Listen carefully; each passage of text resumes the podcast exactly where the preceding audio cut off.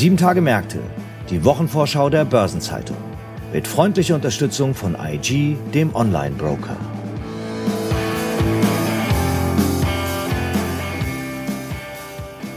Herzlich willkommen zu einer neuen Episode von Sieben Tage Märkte, der Wochenvorschau der Börsenzeitung. Heute ist Freitag, der 24. März und die anstehende 13. Kalenderwoche hat wieder viele spannende Termine und Ereignisse zu bieten. Heute richten wir unsere Blicke auf die Zahlenvorlagen des Impfstoffpioniers BioNTech, auf die Deutsche Bahn und auf United Internet. Doch besondere Aufmerksamkeit schenken wir der KfW Bankengruppe, die am Freitag ihre Bilanz vorlegen wird und ohnehin einige Herausforderungen vor sich hat. Mein Name ist Franz Kongbui, ich bin Redakteur bei der Börsenzeitung und gemeinsam mit meinen Kollegen Jan Schrader aus dem Ressort Banken und Finanzen sowie Sabine Reifenberger stelle ich Ihnen die Themen und Ereignisse vor, die in der bevorstehenden Woche wichtig werden.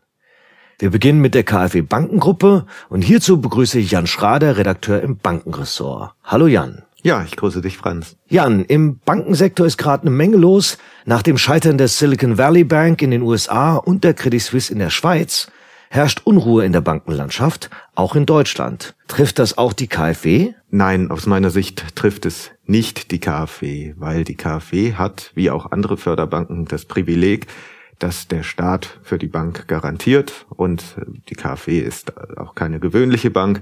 Sie hat insbesondere keine Einlagen, es kann keine Anlegerflucht auf dieser Seite geben. Sie refinanziert sich über den Kapitalmarkt. Dort ist die KfW allerdings ein sehr solider Emittent, einfach mit dem Bund im Rücken. Bundesanleihen sind ja in Krisenzeiten, gerade in Krisenzeiten gefragt und da die KfW-Anleihe immer mit einem kleinen Schnaps oberhalb der Bundesanleihe rentiert, also annähernd genauso solide ist, sind das eher Zeiten, wo die KfW kein Problem hat als umgekehrt. Okay, aber die zurückliegende Weltfinanzkrise wirkte sich seinerzeit doch auch auf die KfW aus.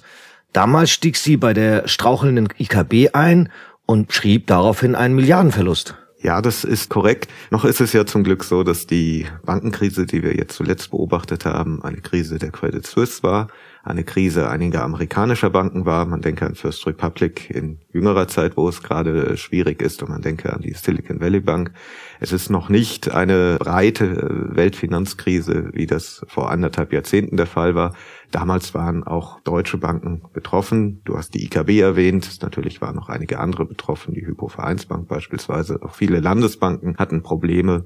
An dem Punkt sind wir nicht und werden hoffentlich auch so schnell nicht sein. Und das ist insofern hypothetisch. Was wäre, wenn die KfW wie damals wieder auch Teileignerin einer Bank wäre und dann voll einstiege? Wie würde der Staat reagieren, wenn eine große Bank in Deutschland ins Wanken geriete? Das sind alles hypothetische Überlegungen und hat momentan nicht viel mit der KfW zu tun. Gut, dann hoffen wir, dass das hypothetisch bleibt. Und dann lass uns die Lage bei der KfW mal im Einzelnen betrachten. Im vergangenen Jahr schrieb die Förderbank ein Rekordgeschäft. Sie reichte 167 Milliarden Euro aus, darunter viele Milliarden an Energieunternehmen. Aber gerade hier schlummern doch viele große Risiken, oder? Also äh, natürlich, die KfW ist eine Bank. Auch eine Förderbank ist eine Bank und damit hat sie natürlich auch Risiken. In dem speziellen Fall der Energiehilfen, die ja das Geschäft im vergangenen Jahr maßgeblich geprägt haben, mit einem mittleren zweistelligen Milliardenbereich, übernimmt der Bund am Ende etwaige Verluste. Es handelt sich hier um ein Zuweisungsgeschäft. Das kommt immer wieder mal vor, dass die KfW im Auftrag des Bundes tätig wird. Das heißt, das Geschäft liegt zwar bei der KfW, aber am Ende steht der Bund dahinter und schultert Ausfälle. Dort kamen auch schon Ausfälle zusammen. Der Risikovorstand äh, Stefan Peis der äh, KfW hatte eben Ende Januar die Höhe der ausfallgefährdeten Kredite speziell in dem Energieprogramm mit ungefähr zwei Milliarden beziffert. Also ob die am Ende auch alle ausfallen, wissen wir nicht, aber natürlich geht der Staat ins Risiko. Es geht natürlich darum, dass Energieunternehmen Gas kaufen können, also etwa Ersatz für ausgefallenes äh, Gas aus Russland, dass die Energiespeicher gefüllt werden und dass eben Handel äh, mit äh, Energie, also mit Gas und Strom insbesondere, ähm, auch die notwendigen Sicherheiten gestellt werden können. Dazu nutzt der Bund die KfW, die natürlich äh, in der Kreditvergabe äh, Expertise hat und finanziert Energieunternehmen kurzfristig und das sorgt insbesondere auch für diesen Ausnahmeeffekt. Risiken gibt es aber auch bei der KfW im Brot- und Buttergeschäft. Man denke beispielsweise an Beteiligungen, wie sie bei der DEG, die in Entwicklungs- und Schwellenländern tätig ist, geben kann. Also da hatten wir in der Corona-Krise zeitweise hohe äh, Wertverluste, die sich dann aber wieder aufgelöst haben. Wir haben die KfW Capital, die sich an Venture Capital Fonds beteiligt.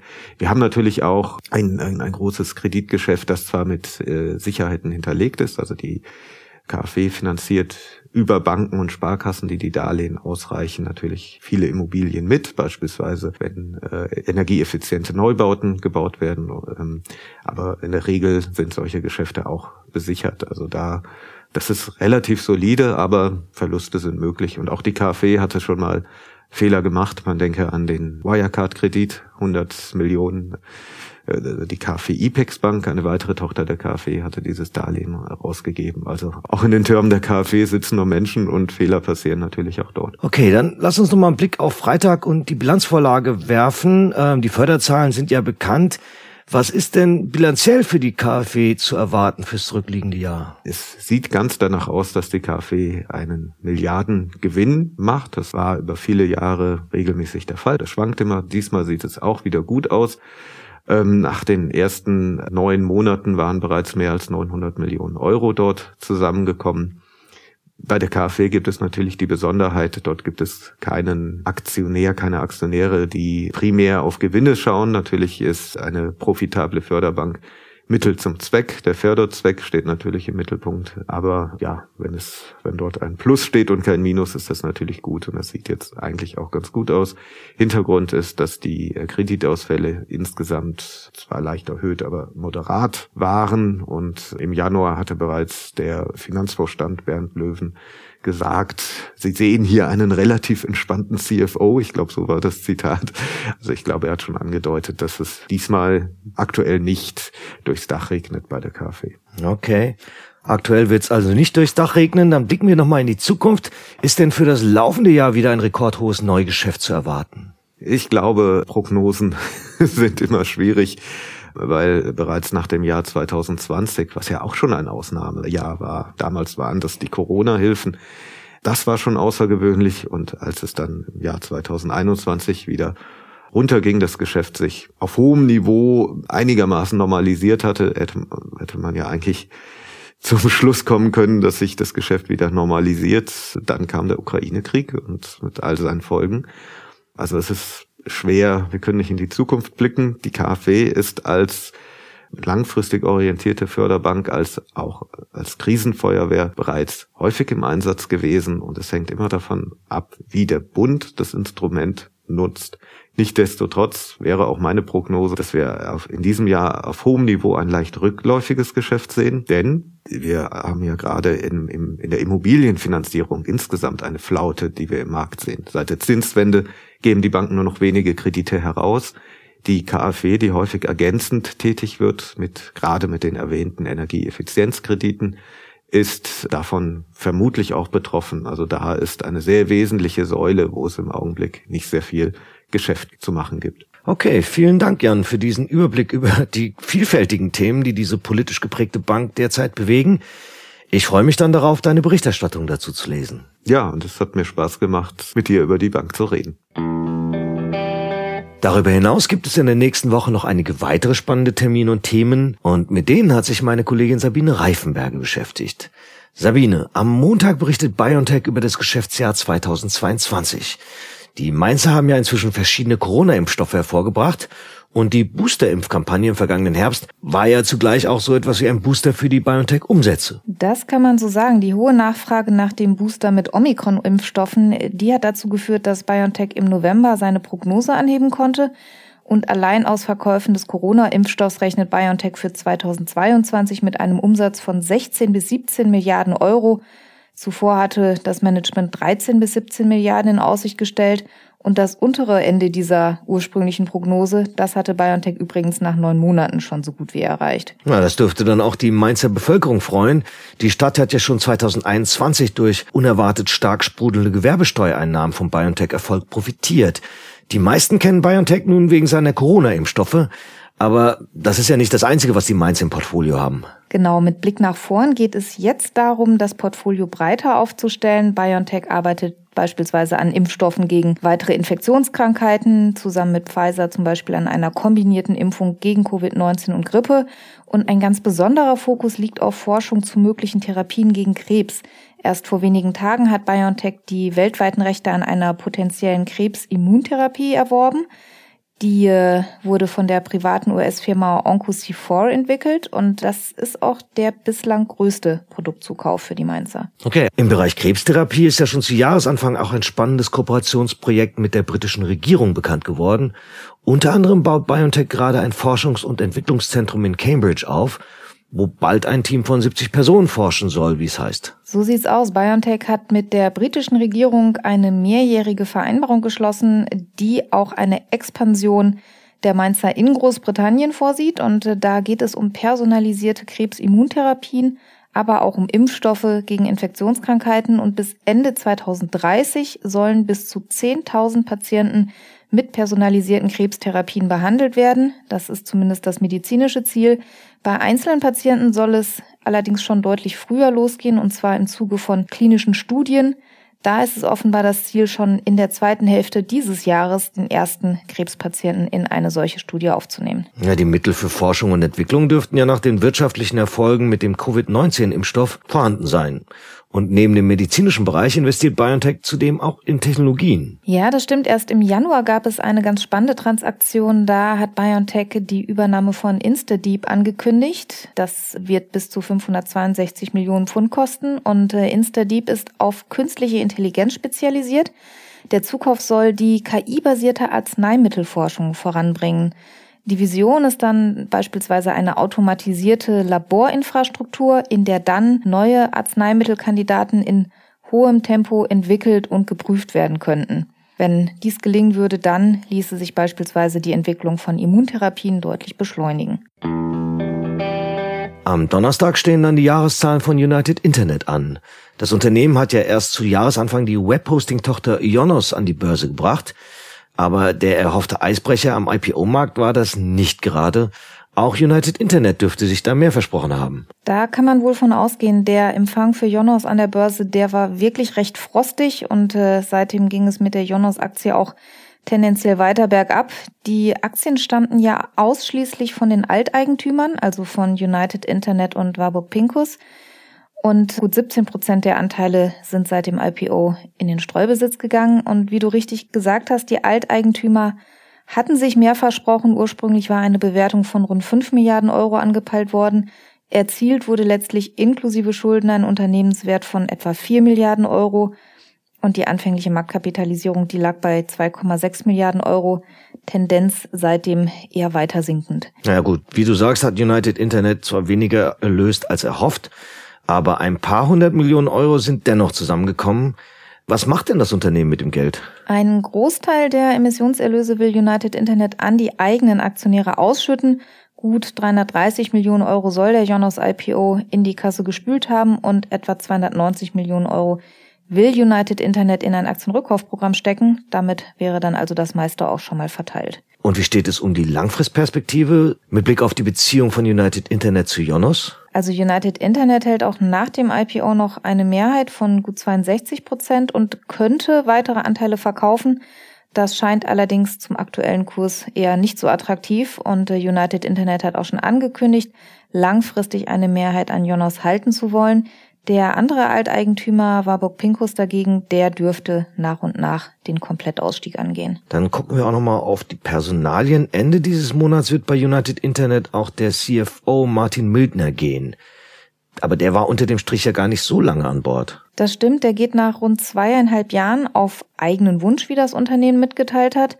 Und das war eben auch der Finanzchef, der den Börsengang von Jonas begleitet hat, wo er auch im Aufsichtsrat saß. Und er hat die Übernahme von Tele Columbus damals mit betreut und begleitet. Die Nachfolge ist auch schon geregelt. Neuer Finanzvorstand wird Ralf Hartings. Der war bislang kaufmännischer Geschäftsführer bei 1 und 1 Mail and Media Applications. Und ebenfalls am Donnerstag legt auch ein Unternehmen Zahlen vor, zu dem nun wirklich jeder eine Geschichte auf Lager hat. Aber oft geht es in diesen Geschichten um ausgefallene Züge, Verspätungen, Streiks und verendete Wagenreihungen. Die Deutsche Bahn verlangt ihren Passagieren ja mitunter wirklich einiges ab und auch finanziell ist die Lage angespannt. Ja, der Bundesrechnungshof hat erst Mitte März von der Bundesregierung eine einschneidende Umstrukturierung des Konzerns gefordert. Der kam zu einem sehr deutlichen Urteil und sagte, die Bahn soll sich auf die Aktivitäten auf der Schiene konzentrieren und sich von den Töchtern Schenker und Arriva trennen. Das verlangt zumindest die Prüfer. Laut Rechnungshof entwickelt sich der Konzern zum Sanierungsfall und die Krise der Deutschen Bahn sei chronisch, hieß es dort. Zuletzt hatte der Bundesrechnungshof die Bahn 2019 genauer unter die Lupe genommen und das Fazit ist ernüchternd. Vier Jahre später sei das System noch unzuverlässiger geworden und die wirtschaftliche Lage habe sich auch weiter verschlechtert. Ja, das klingt tatsächlich nach einem vernichtenden Urteil. Und wie zu lesen war, hat Rechnungshofpräsident Kai Scheller sogar gesagt, die Deutsche Bahn werde zum Fass ohne Boden. Und dabei fließen ja der Bahn auch wirklich enorme Summen zu. Das ist so. Seit 2016 allein hat sich die Verschuldung der Bahn um 10 Milliarden Euro erhöht auf mittlerweile mehr als 30 Milliarden Euro. Die öffentlichen Zahlungen an das Unternehmen liegen dabei höher als die Einnahmen. Es ist also ein Zuschussgeschäft. Und hinzu kommt, dass die Infrastruktur an vielen Stellen sanierungsbedürftig ist. 2022 war zudem jeder dritte Zug im Fernverkehr unpünktlich. Auch das ist ein trauriger Rekord. Und der Rechnungshof schlägt jetzt radikale Maßnahmen vor, um die Krise in den Griff zu bekommen. Beispielsweise soll die Eigentümerstrategie künftig voll auf die Interessen des Bundes ausgerichtet sein, fordert er. Und sogar über die Rechtsform könnte man mal nachdenken, finden die Prüfer. Eine GmbH beispielsweise würde dem Gesellschafter, also dem Bund, deutlich mehr Zugriff erlauben als die jetzige Rechtsform einer AG. Das klingt durchaus sinnvoll. Nun fordert der Rechnungshof ja auch eine Trennung von den Bahntöchtern, wie du gesagt hast. Zumindest bei der Logistiksparte DB Schenker gab es zuletzt Hinweise, dass sich da demnächst vielleicht etwas bewegen könnte. Genau, die Bahn soll sich nach wochenlangen Auswahlprozessen jetzt wohl auf Berater geeinigt haben, die einen möglichen DB Schenker Verkauf ausloten sollen. Und das heißt, dass Goldman Sachs und Morgan Stanley das Rennen gemacht haben. Ein Verkauf der Tochter könnte ein Volumen von bis zu 20 Milliarden Euro auf die Waage bringen. Interessenten jedenfalls werden schon gehandelt. Der dänische Spediteur DSV hat bereits öffentlich sein Interesse an Schenker bekundet. Und äh, auch die Namen von Finanzinvestoren wie Carlyle oder CVC Capital Partners werden gehandelt und gelten als mögliche Bieter. Und was steht in Kalenderwoche 13 noch an? In der Nacht von Samstag auf Sonntag wird auf Sommerzeit umgestellt. Das heißt, die Uhren werden um eine Stunde vorgestellt. Landläufig könnte man sagen, wir verlieren eine Stunde. Über Sinn und Zweck des Ganzen lässt sich nach wie vor trefflich streiten. Im Jahr 2019 stimmte das EU-Parlament dem Vorschlag der Kommission zu, die Umstellung 2021 abzuschaffen. Doch seitdem ist nichts geschehen. Die Umstellung soll nun doch bis mindestens Ende 2026 bleiben. Am Montag soll die Nachfolge von Schottlands Regierungschefin Nicola Sturgeon in Edinburgh bekannt gegeben werden. EZB-Direktorin Isabel Schnabel hält derweil eine Rede an der Columbia University New York. Und der VDMA Großanlagenbau hat zu einer Online-Pressekonferenz eingeladen. Am Dienstag wird am Bundesgerichtshof in Karlsruhe mit einer Entscheidung gerechnet zur Frage, wie lange darf die Schufa abgeschlossene Privatinsolvenzen speichern. Die Europäische Zentralbank EZB veröffentlicht ihre Ergebnisse des Klimastresstests 2022 und die ungarische Notenbank verkündet ihren Zinsentscheid. Am Mittwoch startet die zweitägige Crypto Assets Conference in Frankfurt. Mit dabei sein werden Vertreter der Finanzaufsicht BaFin, vom Deutschen Bundestag sowie von der Ethereum Foundation, Circle, BNY Mellon, DWS, DWP Bank, BMW und auch zahlreiche Startups und Experten aus dem In- und Ausland. Weitere Informationen sowie einen Link zur kostenlosen Online-Teilnahme finden sich in den Show Notes zu dieser Episode. Unterdessen stellt der Bundesverband Deutscher Banken BDB seine neue Konjunkturprognose in Berlin vor und die Ratingagentur Fitch legt die Einstufung für Österreich und Tschechien vor. Am Donnerstag veröffentlicht die Bundesagentur für Arbeit den Stellenindex BAX für den Monat März. In Merseburg findet die Energieministerkonferenz unter dem Vorsitz von Sachsen-Anhalt statt. Das IFO-Institut präsentiert in Dresden den Geschäftsklimaindex für Ostdeutschland, während das Institut für Makroökonomie und Konjunkturforschung IMK seine Konjunkturprognose in Düsseldorf vorlegt. Und in Frankfurt findet eine Pressekonferenz des Bankenverbands öffentlicher Banken Deutschlands zur FÖB Aktienmarktprognose statt. Und zum Wochenabschluss kommt dann Fitch mit dem Ratingergebnis für Deutschland, während Standard Poor's das Rating für die Türkei veröffentlicht. Weitere Termine aus Unternehmen, aus Politik und Wirtschaft sowie Updates zu wichtigen Konjunkturindikatoren finden Sie in der Übersicht heute im Finanzmarktkalender der Börsenzeitung oder online unter börsen-zeitung.de slash Finanzmarktkalender. Und dann gibt es in den nächsten Tagen auch ein paar runde Geburtstage zu feiern. 50 Jahre alt werden Larry Page, Mitgründer der Suchmaschine Google und ehemals CEO der Muttergesellschaft Alphabet, sowie Edgar Puls, Vorstand der Talangs AG sowie Vorstandsvorsitzender der HDI Global SE. Ihren 65. Geburtstag begehen Andreas Rentschler, ehemals VW-Vorstand und davor Vorstand bei Daimler, Nuriel Rubini, Ökonom der New York University, der auch als Dr. Doom bekannt geworden ist, Wolf Schumacher, Aufsichtsratschef der Bayern LB und ehemals Vorstandschef der Arealbank, und Heribert Hirte, Hamburger Gesellschaftsrechtsexperte, Fellow der Bürgerbewegung Finanzwende und frühere CDU-Bundestagsabgeordneter. 70 Jahre alt wird Jürgen Weber, ehemals Vorstandschef der Sparda Bank Hessen. Ihren 75. Geburtstag feiern der ehemalige US-Vizepräsident und auch Friedensnobelpreisträger Al Gore sowie Mervyn Alistair King, ehemals Gouverneur der Bank of England. 80 Jahre alt wird Gustav Adolf Schröder, ehemals Vorstandschef der Stadtsparkasse Köln, heute Sparkasse Köln-Bonn. Und seinen 85. Geburtstag begeht der Gründer des Davoser Weltwirtschaftsforums Klaus Schwab. Aktuelle Geburtstage und Personalien finden Sie immer auch auf der Personenseite der Börsenzeitung. Es stehen daneben noch weitere beachtenswerte Gedenktage an. So wird unter anderem die Earth Hour durchgeführt, bei der man am morgigen Samstag um 20.30 Uhr unserer Zeit für eine Stunde das Licht ausmachen soll. Das soll als globale Volksabstimmung ein Zeichen für den Klimaschutz unter dem Slogan Vote Earth setzen. Darüber hinaus steht der Internationale Tag des Gedenkens an die Opfer der Sklaverei und des transatlantischen Sklavenhandels an, der Welttag des Theaters, der Internationale Tag der bipolaren Störung, der Transgender Day of Visibility sowie auch der Purple Day, der der Aufklärung über Epilepsie dient. Und dann gibt es noch den Tag des Unkrauts, Weed Appreciation Day, und den Tag der Tolkien-Lektüre, ein inoffizieller Feiertag, an dem die Werke des britischen Autors J.R.R. Tolkien gelesen werden sollen. Übrigens wird das Ende der kommenden Woche auch interessant mit Blick auf das Wetter, das in den nächsten Monaten vorherrschen soll, denn eine Bauernregel besagt, wie der 29. März, so der Frühling, wie der 30. März, so der Sommer und wie der 31. März, so der Herbst. Und ein kurzer Blick in die Chroniken zeigt derweil, dass sich die EU vor einem Jahr auf den Digital Markets Act verständigt hat, der große Digitalkonzerne strenger regulieren soll. Und vor zehn Jahren wurde auf einer außerordentlichen Hauptversammlung des Luft- und Raumfahrtkonzerns EADS eine neue Führungs- und Aktionärstruktur verabschiedet. Damit sollte der Einfluss der beteiligten Staaten begrenzt werden. Wenige Monate später, Ende Juli 2013, kündigte der Konzern dann an, künftig als Airbus zu firmieren. Und zum Schluss noch ein paar Hinweise in eigener Sache. In der Sonnabendausgabe der Börsenzeitung finden Sie wie stets die Spezialthemaseite Recht und Kapitalmarkt. Am Dienstag erscheint eine Sonderbeilage zum Wirtschaftsraum Nordrhein-Westfalen. Und am Mittwoch liegt der Börsenzeitung ein BZ-Spezial zu Exchange Traded Funds bei. Im Übrigen ist gestern eine neue Folge von Nachhaltiges Investieren, unserem Podcast rund um Sustainable Finance, erschienen. Dieses Mal geht es um die Frage, do investors care about impact? Dem ist Julian Kölbel von der Universität St. Gallen nachgegangen und was er herausgefunden hat und welche Erkenntnisse er daraus für den Kampf gegen Greenwashing ableitet, darüber spricht er in der neuen Episode. Und damit sind wir am Ende dieser Episode angelangt. Redaktionsschluss für diese Ausgabe war Donnerstag, 23. März, 18 Uhr. Eine Gesamtübersicht über Konjunktur- und Unternehmenstermine finden Sie in unserem Terminbereich unter börsen-zeitung.de slash Termine. Alle genannten Links sind mitsamt weiteren Informationen in den Shownotes zu dieser Folge aufgeführt. Ich wünsche Ihnen einen angenehmen Wochenabschluss und gute Erholung am bevorstehenden Wochenende und nicht vergessen, die Uhren umzustellen. Ich bin auf jeden Fall gespannt, wie viele aus meiner Fußballmannschaft am Sonntag pünktlich auf dem Platz stehen. Ich hoffe, ihr bekommt zumindest elf Mann zusammen und äh, Ihnen wünsche ich ein schönes Wochenende, eine gute nächste Woche und wir hören uns dann hier am kommenden Freitag wieder. Machen Sie es gut.